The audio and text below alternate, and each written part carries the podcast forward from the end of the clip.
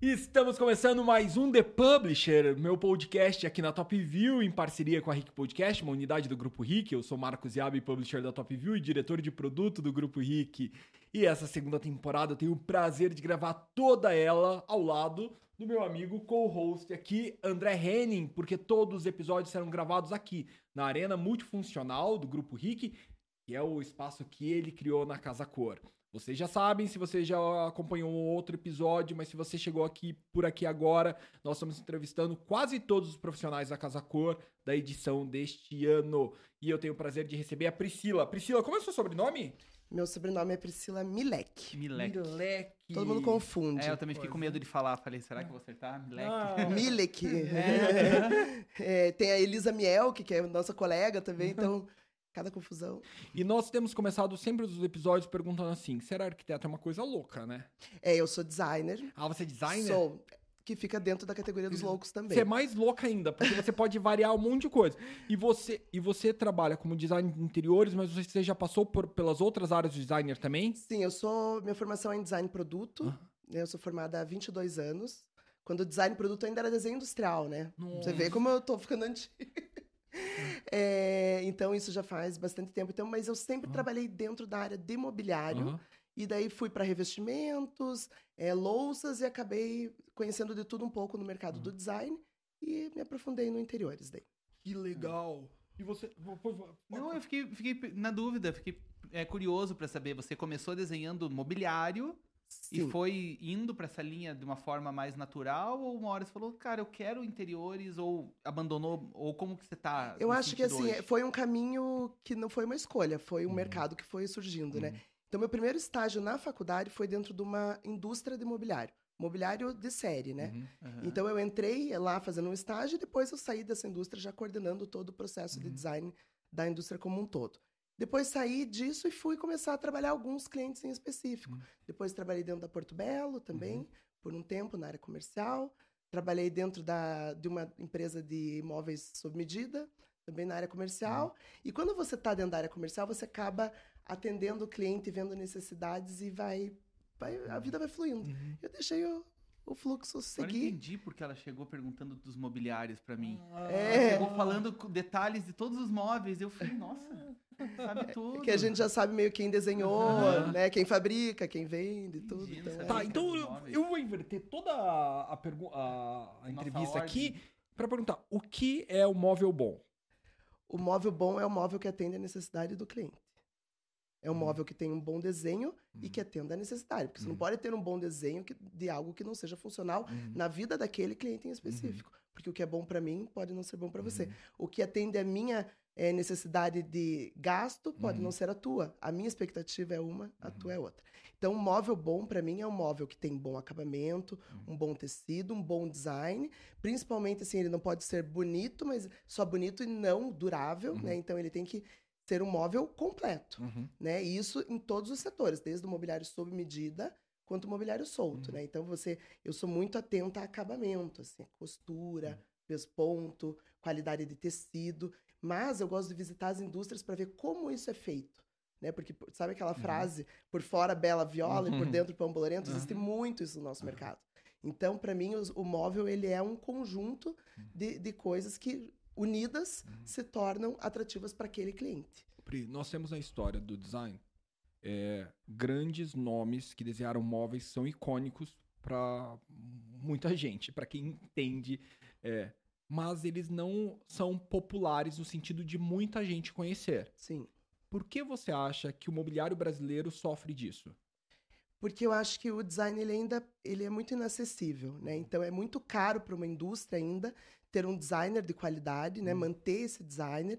O processo de pesquisa, o produto empregado para fazer aquela peça ainda é um produto de altíssima qualidade Uhum. que traz um, né? Então uma madeira muito nobre, é, porque o designer ele vai trabalhar dentro de materiais que compactuem com o produto dele. Uhum. Então, isso traz um custo muito grande para a indústria, o processo, né, para a indústria. O que torna o mobiliário inacessível. Claro, daí depois passa lá mil anos, perde a patente e torna-se domínio público e acaba tendo daí réplicas, Uhum. né? Como os designers, de, esses que você Uhum. está falando, né? Le Corbusier, é, todos Uhum. os designers ali de, de- do século passado, hoje já é domínio Uhum. público, então você compra réplicas com preço muito baixo, Uhum. né? Mas que não vão ter a qualidade também Uhum. de uma peça original. né? Então eu acho que o design ele ainda é muito inacessível, Uhum. né? Porque o que o, o, o todo o que vende não tem design, né? É, tem preço, Aham. Né? É pasteurizado, né? A gente vê muita coisa pasteurizada. É. Mas a gente tem avançado agora em questão de estética, de uma linguagem muito mais orgânica. Sim. Nós passamos por uma estética muito industrial, muitos anos disso, o que o moderno contemporâneo era isso, e a gente agora embarcou na brasilidade e essa brasilidade trouxe junto uma formas orgânicas por tudo. É. Então você tá sentado no sofá que tem uma forma orgânica. Super. Meu ambiente É, também é. aqui tem o sofá igual, inclusive, né? André está falando que o sofá é o mesmo, a gente escolheu, coincidentemente, a mesma peça, eu acho super bonita. E isso é um, eu acho que é um reflexo é, pós-pandemia, já é, já é um movimento que já vem já de alguns de uns três anos para cá, esse movimento das curvas. É, Milão esse ano, né? Tudo curvo, tudo orgânico, porque eu acho que essas linhas elas são convidativas, acolhedoras. Né? Aquela É, e tá isso veio d- desse movimento pós-pandemia, Uhum. sabe? Veio com muita força. A gente já viveu isso no design anteriormente, mas voltou e eu tô super feliz com isso, porque tava até cansativo trabalhar tudo quadrado, né? Então você não ter nada ali que fosse envolvente, a casa dos clientes todas iguais. Tava tudo duro, né? Tudo duro, todos os cantos retos, repelentes, assim, né? Então eu acho que o orgânico ele vem em todos os sentidos, né? Nos automóveis, Uhum. na, a- as casas, acredito que vão começar a trazer também a arquitetura eh, de fachada também vai começar a trazer alguma coisa mais nesse sentido, né? E eu acho super positivo. Porque o mundo não é plano, né, gente? Apesar de ter gente.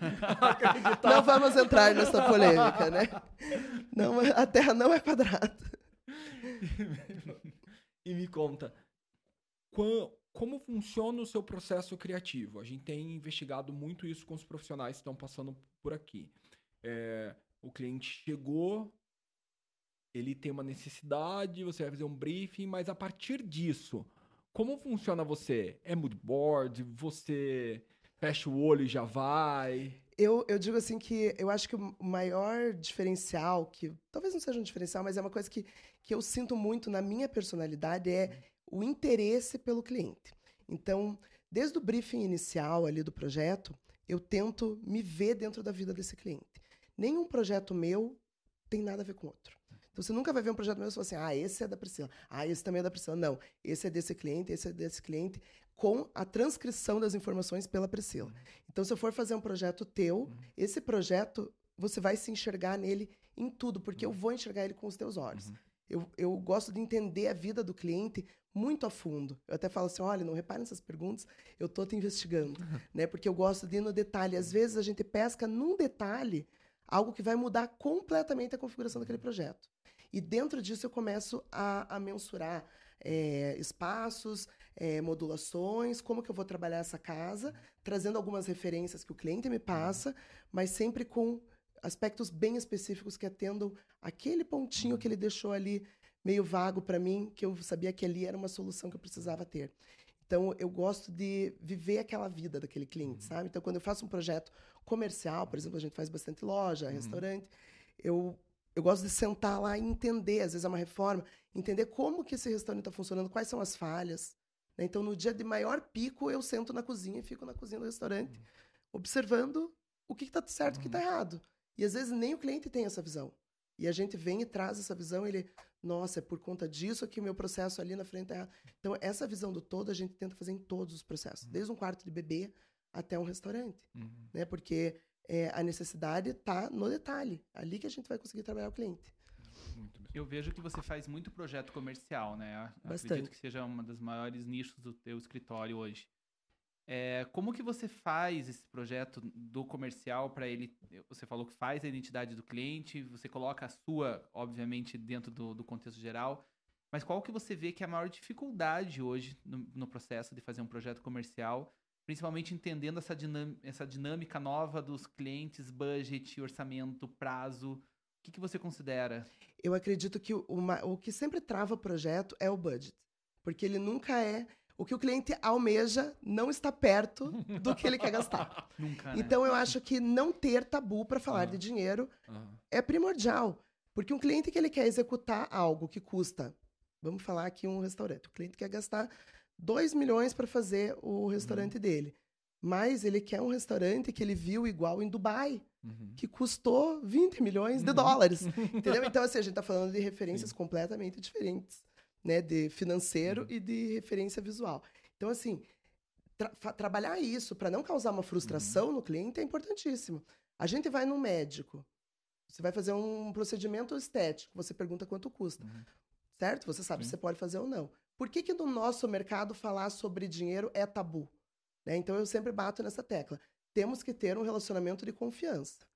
Né? Existe no nosso mercado uma coisa que parece que, Uhum. ah, se, se ela souber o quanto eu estou disposto, ela vai ultrapassar. Não, Uhum. a gente tem que trabalhar com números reais. Porque eu quero fazer um projeto que você consiga executar. Uhum. Né? Senão depois você vai me falar que você tem é, 50 mil e vai ter pallet no teu restaurante, você vai falar, puxa, mas você colocou pallet no meu Uhum. restaurante?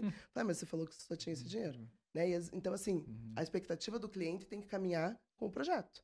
E eu acho que a maior dificuldade é essa, Uhum. o budget. Sempre o cliente, às vezes, estar um pouco por fora Uhum. dos valores do- das coisas, principalmente restaurante, cozinha, montar uma Uhum. cozinha industrial. É, Às vezes o cliente não, não faz ideia o quanto subiu isso depois da pandemia, os valores. No residencial é mais fácil um pouco, né? Porque querendo ou não, o cliente ele se permite É. ir mais além, né? O comercial, querendo ou não, ele é feito para lucrar. Então, É. acho que o budget acaba sendo eu, como faço muito projeto comercial também, percebo que é sim o nosso tendão de Aquiles ali, né? É, porque a conta é de trás para frente, né? O, o cliente ele vai fazer a conta, puxa, mas esse investimento eu vou ter Pagar. retorno em quanto Quanto tempo? E daí quando ele vê esse retorno em cinco anos, Uhum. né? Mais às vezes até.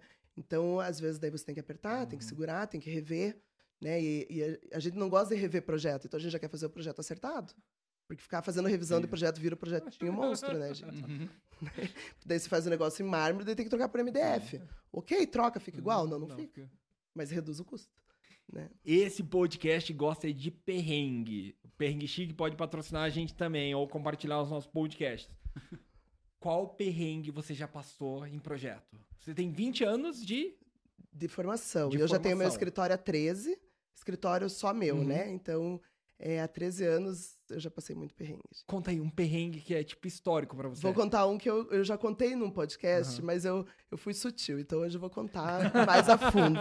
Porque eu recebi muitos inbox que É, queriam a- até o detalhes, telefone Fanny. dos envolvidos. Não, teve um projeto que, de uma obra, eu tive uma situação de pegar um. Porque eu faço a execução também, né, Uhum. da obra. Então, eu peguei a mãe da cliente com o pintor na lavanderia, Rapaz. em situações pormenores. E essa foi, foi a coisa que eu, até hoje, já faz muitos É. anos isso. Não posso falar o ano, porque senão cada cliente vai ficar pensando, será que foi a minha, Minha mãe? mãe.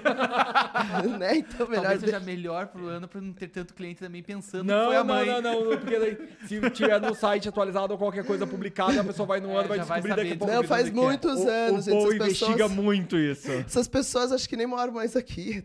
Esse episódio vai bombar. E eles estavam lá na, Estavam na lavanderia. lavanderia, numa situação, e só que eles não me viram. Mas eu fiquei desconcertada, voltei pé por pé, daí desci a escada de novo, Fazendo batendo o pra- pé, tipo assim, oi, né? Cheguei. E daí eu desci lá, eles estavam tudo assim, bagunçado. Eu, tá tudo bem aí, pessoal? Dela, ai, que tava com problema aqui na máquina, ele tava me ajudando a arrumar. Eu, ah, tá bom, não, beleza então, né? Mas eu, tá, eu estava roxa, né? Só que o pior disso tudo é que o pai da cliente, né, o marido da, da envolvida, estava na sala. Ah. Então, tipo, tava tudo Ah, podia ser um fetiche. Gente, daí tive que conversar com o empreiteiro pra dispensar, né? Porque Ah. imagina esse negócio, esse é o tipo da coisa que dá morte, né? Depois tá lá a gente Aham. na capa do, do, do, do jornal lá, né? Aham. Morte na obra da Priscila. No Cidade pensou? Alerta, nosso É. programa na TV. Então, é o tipo da coisa que eu não gostaria que meu nome caminhasse junto. Entendi. É melhor ir no live, mais leve. É. Não precisa, não precisa. Então, assim, a gente que tá na obra, a gente presencia coisas Uhum. que você fala assim, não, gente, eu quero desver. Mas tudo bem, né? Passa uns dias lá, a gente dá risada. Mas na hora é um pouco assustador, porque você fica imaginando as coisas que acontecem quando você não vê. Né? Porque eu tive a infelicidade de aparecer, mas imagine quantas coisas desse tipo já não aconteceram. 13 anos de escritório. É, Essa pergunta eu sempre gosto, porque tem arquiteto que é muito sincero e tem arquiteto que fala, não, não. Você já entregou muitos projetos. Muito mais você de entrega, 500. tá lindo, perfeito o negócio. Depois de um ano, dois, você teve a chance de voltar àquele lugar. Hum. Você já encontrou coisas bizarras? No comercial, principalmente, a gente Já. pode chegar rápido nos lugares, né? Já, já encontrei coisas bizarras, assim. É, eu fiz um, fiz um apartamento uma vez, que o projeto super bonito, tudo dentro, tudo aprovado com o cliente, e ela me chamou depois de um tempo para ver uns papéis de parede que ainda faltavam. Uhum. Quando eu cheguei, gente, o sofá na sala era vermelho, assim. E o tapete era vermelho também. Eu acho que ela tinha uma preferência política bem assertiva. É, mas era tudo vermelho, assim. e Eu fiquei desconcertada, né? Porque eu falei, tá, agora eu não sei nem o que, que escolhe de papel de parede, gente, pra um- uma casa que tá toda vermelha. Vamos escolher o tecido do sofá novo primeiro? É, então, assim, são coisas que daí ela pegou e falou assim: você gostou do sofá? Eu achei um pouco vermelho demais. Exótico. Mas você gostou? Então, assim, o que é, como é que fala? O que é de gosto é regalo da vida, gente. Se você tá feliz, eu tô feliz também, sabe? Entendi. Não diga que foi eu que escolhi só, né? Aham. Porque depois as pessoas falam, nossa, acho que ela é daltônica, né? Porque era horrível, assim. E acontece muito decoração também, Aham. né? Então você faz e você fotografa. Hum. Então, fez o projeto, fotografa. Porque depois você vai chegar, o cliente colocou as coisas dele. Uhum. E são coisas que fazem sentido para ele. Sim. Né? Às vezes não faz sentido no- na decoração lá, mas tem carinho, tem, tem memória afetiva, né? Tem uma É nostalgia. tirar depois, né? Fica, então fotografa já do teu jeito, não volta dois anos depois para reparar no cliente. E se for também faz vistas grossas, porque a casa é dele, ele que tem que ser feliz lá. Mas sabe que eu encontrei uma solução pra isso? Porque eu ganho muitas coisas. Uhum. E eu, quando a pessoa, eu sei que a pessoa se dedicou pra dar aquele negócio pra mim, e eu, eu tem coisas que eu gosto, acho lindo, e as pessoas sabem meu gosto. E tem coisas, por exemplo, eu tenho um quadro de uma colaboradora do- que trabalha comigo, e ela me deu de presente de aniversário, mas ela já deu de provocação, que ela pintou um quadrinho com guache e fez três pessoinhas. Sou eu, ela e uma outra colaboradora nossa. E não dá pra pendurar aquele negócio em lugar nenhum. Não dá. Eu criei uma caixa onde tudo que é emocional, que eu tenho, tipo, todo mundo que escreve cartão pra mim, eu guardo carta, os desenhos da minha irmã, quando eu era, ela era, eu já era adulto e ela era criança, bebê, e daí ela fazia eu- tudo lá. Então eu abro aquela caixa, daí eu não me sinto mal. Foi uma caixinha do amor. Uma assim. caixinha do amor. É. Mas não é o amor, que porque o amor também não é tão bonito esteticamente assim alguns. Não, alguns são não horríveis. Mostra, só guarda. É o amor pra não mostrar. Não, eu gosto de pegar uma olhada. E ela perguntou assim esses dias: é, Você já pendurou o quadro? Eu falei, Vivian, tá na minha caixa. Na minha caixa onde eu guardo as coisas mais que eu nunca vou me largar, nunca vou mandar embora. Essa da caixa. É, mas eu acho que a gente tem que valorizar isso aqui das pessoas, porque a gente- todo mundo é assim. Né? E as pessoas às vezes acham que a minha casa também, nossa, a casa da Priscila não deve ter nada fora do lugar, as coisas na sala devem ser maravilhosas. Gente, é casa vida real. Tenho dois filhos, eles têm lá o, desenho que eles fazem, eu coloco lá em cima do, do móvel para eles ficarem vendo que eu, que eu gostei do desenho. Então, assim, é, para mim, as coisas importantes da vida não são as que o dinheiro compra, entende? E, e eu valorizo muito isso. Quando o cliente tem uma peça que você olha e fala assim, nossa, gente, mas não tem nada a ver com a nossa proposta do que a gente vai fazer. Mas a gente vai dar um jeito de encaixar. Porque é prioridade Hum. o- a informação do cliente. Sabe? Num projeto nosso, nunca vai deixar esse tipo de coisa de lado. É importante para mim. Faz uma cúpula, uma moldura. Sim, eu tenho um cliente que ele trouxe, ele já é meu cliente de vários projetos, e ele viaja muito, assim, então a gente já, sempre os projetos dele tem muita, muita energia de Uhum. história, assim, de coisas que ele trouxe, tudo. E ele foi pra Índia e ele comprou num, num antiquário dois portões, que eu falei assim, acho que isso era de um, de um cemitério, falei pra ele. Ele falou, ah, não sei, mas é bonito, né? Que eram, assim, tipo, dois anjos de bronze, assim, falei assim, isso aí tem uma cara de alça de caixão. mas é bonito, A entendeu? sinceridade com o cliente é ótimo, né? dele, Assim- nossa, será que é? Eu falei, não sei, mas vamos usar. O que, que eu mandei fazer? Mandei fazer, mandamos limpar, deixar bonita a peça. Mandei fazer duas caixas de vidro num quadro, assim, bonito, e colocamos as duas na parede, em cima de um aparador. Ficou lindo, mas para ele era importante. Foi no briefing, ele falou assim: eu quero usar isso em algum lugar. Primeiro ele queria pôr na Uhum. porta do, do, do apartamento. Eu falei, não. Também nem tanto, né? Vão olhar e falar assim, nossa, que esquisito. Eu falei, vamos pôr em outro lugar. Daí a gente colocou num lugar que destacou, ele ficou feliz, a peça ficou bonita. Então, assim, mudar a, a- a referência inicial, mas trazer aquilo. Uhum. Sim. É importante. Mas sabe que eu prefiro isso do que cliente quando termina o apartamento, a casa, e fala assim: agora vamos lá comigo comprar todos os objetos para decorar essa casa? Aham. Não, vai viajar. Vai viajar, vai fazer outra coisa. Aí você vai Sim. comprando. Vai construir sua casa, Uhum. né? Sim. E eu fiquei com uma, uma dúvida pensando nessa tua. Você é super alto astral e eu vejo que você é super sincerona Ah, no jeito de falar com, com a gente, com seus clientes e tudo mais. Como que você faz pra daí também trazer essa questão quando não dá pra usar algo que pode ser uma real alça de caixão, vamos lá. É, Né? Pode acontecer. E aí, como falar pro cliente? eu acho Como que a gente tem que isso? ser sutil, é, trabalhar com cuidado a informação. Né? Eu tenho clientes que eu estou atendendo agora, que são queridos demais, assim. e eles tinham uma mesa de mármore enorme, que eles queriam levar para o apartamento novo. Então, claro, quando a gente colocou no projeto, ficou super estranho, assim. Eu falei, como que eu vou conversar com eles? Hum. Então, eu marquei com eles, a gente foi dar uma volta, e eles viram o mobiliário, e eu falei, vocês não acham que se a gente tivesse uma mesa um pouco mais leve, talvez, eu sei que vocês gostam daquela, mas olha que, que mais bonito uma mesa assim. E daí, sabe, eles estavam, na verdade, Uhum. achando que eles precisavam daquilo. E não precisavam. Daí ela falou assim: sabe agora, pensando, acho que eu nem gosto mais da mesa, agora que eu vi outra, eu não gosto mais. Acho que eu vou vender. Sim. E daí naquela semana ela botou lá no LX da Uhum. vida e vendeu a mesa. E ficou feliz da vida que vendeu a mesa.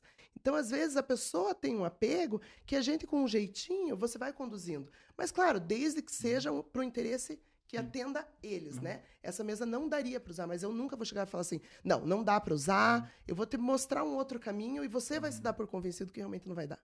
Né? Mas tem que ser sutil. A gente não pode nunca impor. Porque às vezes é naquela mesa que você acaba perdendo todo o encanto do cliente. Você já pensou? Então vai, vai de leve, vai pela borda que você chega lá.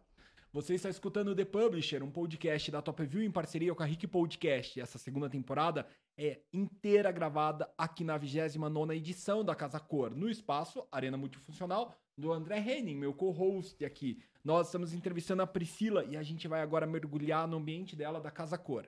Vamos lá.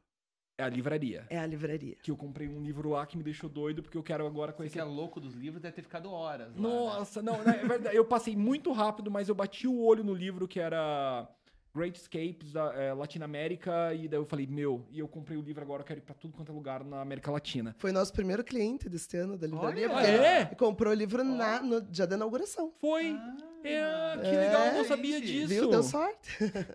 Me conta, como foi, da onde você partiu, como você imaginou fazer aqui, esse espaço? Então, assim, esse convite veio para mim pela Casa Cor. É, já existia é, esse contrato da Livraria Paisagem, né, de São Paulo, para fazer o ambiente aqui. Então, as meninas me chamaram e falaram: Ó, esse é o ambiente. E a livraria, né, pesquise e vá atrás. Marquei com eles, eles me passaram mais ou menos qual era o carro-chefe deles, o tamanho, principalmente, das peças. A gente já conhece. É, mais ou menos, né? Mas tinha algumas peças bem especiais, tipo o livro do Sebastião Salgado, Sim. que é aberto, tem 1,40m né? Então você precisa de um espaço bem específico para ele. É, e eu fui pesquisando algumas referências, mas eu nunca gosto de fazer igual, né? Nada parecido com o que já exista. Então fui primeiro assim, bom, eles são representantes né, da- do Sebastião Salgado, Uhum. Que para mim é um dos maiores fotógrafos do mundo e trabalha principalmente essa, ess- essas fotos da Amazônia, que tem verde, tons terrosos, né, que combina muito com a- a- a- os índios. Então eu fui fazendo esse mix de cores, então eu trouxe o verde, trouxe o terracota e os, tons de cinza para fazer casar. E trabalhei dentro dessa mescla. Primeiro escolhi os materiais que eu ia trabalhar e depois é, vi como que eu poderia trabalhar isso dentro do ambiente. Então a gente tinha algumas limitações, tinha que ter estoque, tinha que ter um balcão caixa e bastante espaço para destacar os livros, né? Então, dentro do- da área comercial, eu gosto sempre de trabalhar a linha dos olhos, nenhum produto que está baixo, nenhum produto que está alto vende, sempre produtos na linha dos olhos e destacando uma, uma iluminação, que para mim iluminação é tudo, iluminação bem agradável, para que as pessoas não se sentissem impactadas só pela venda do produto em si, mas pela permanência no ambiente. Então isso foi o que o meu meu briefing assim foi bem baseado na necessidade deles de expor os produtos. E é super confortável esse espaço. Nossa, e, ficou muito gostoso. Ficou É, muito bem- relaxante. Bem zen, assim, né? e a iluminação também diz muito disso, assim, é, é confortável mesmo. E eu adoro uma luz amarela, meu Deus do céu, tipo assim, mais... É, apagadinha, né? Aham. Então, é, não queria que ficasse nada muito que ofuscasse, sabe? Aham. Que a pessoa não se sentisse ali que ela... Então, tem pessoas que vão ali, sentam e ficam vendo os livros no nosso sofazinho, igual o seu. Eu não posso, porque senão eu quero comprar todos os livros. Vai lá, vai lá. É uma Vai lá, vai doida. lá. A ideia é essa. Eu vou te convidar pra você ir na minha casa pra você ver a quantidade. Tem um armário que eu já tô pensando, meu, eu vou mandar tudo que tá dentro desse armário pra um depósito, desse que agora virou moda no Brasil, esse depósito. Aham. Vou mandar tirar as, as portas inteiras, mas é alugado, mas é como se não fosse, porque a dona, meu Deus, do céu, eu falei, olha, eu vou, ela, eu tive carta branca, então tá, tá, tá incrível, só que eu ainda vou desmontar um armário pra fazer mais prateleira pra livro. Só que o problema é quando você abre espaço, É, você compra mais Compra coisas. você vai comprando mais coisas. Você- Mas livro, gente, ó, eu, eu fico brava quando as pessoas vão lá e compram uma caixa que imita um livro. Numa loja de decoração. Não, isso, isso é... É um pecado, por quê? Porque custa o mesmo preço de um livro, gente, que vai falar muito mais sobre você, que vai contar um pouco da tua história. Porque aquele livro que tá ali, claro, tem gente que nem lê aquilo e, e compra um livro. Mas assim, se você tiver livros que falem sobre você, sobre o que você gosta, e você convida as pessoas e aquilo tá em cima de uma mesa, em cima de um puff, ou na tua prateleira, aquilo tá falando muito mais sobre você do que uma caixa que só serve para você guardar é, aparelho de ar-condicionado dentro, entendeu? Então, é, eu acho que os livros eles têm que atingir a decoração como uma demonstração de personalidade. Né? Eu acho que é, sou contra caixa, livro caixa. E se você tivesse que definir o seu estilo, qual é o seu estilo? Meu estilo é. O seu, Priscila. O, o meu estilo é simplista, Uhum. né? É, eu gosto de trabalhar dentro do que é necessário. Não tem frufru no meu projeto. Uhum. Meu projeto é um projeto funcional, 100% funcional. E trabalho bem as linhas orgânicas, mas nos detalhes, né? No todo o meu projeto é muito limpo, mas extremamente funcional. Assim, todo, tudo que tiver no meu projeto tem uma funcionalidade. Né? Gosto de aproveitar todos os espaços, gosto de gastar o dinheiro do cliente dentro do que ele determina. E o projeto que o cliente olha e fala: era isso. Nem eu sabia, mas era isso que eu precisava. Essa é uma boa aula pros alunos de arquitetura que estão fazendo arquitetura. ó. Compartilhe com amigos que estão fazendo arquitetura. Uhum. É porque às vezes assim você quer impor demais algo que faz sentido para você, mas para aquele cliente não tem valor nenhum, gente.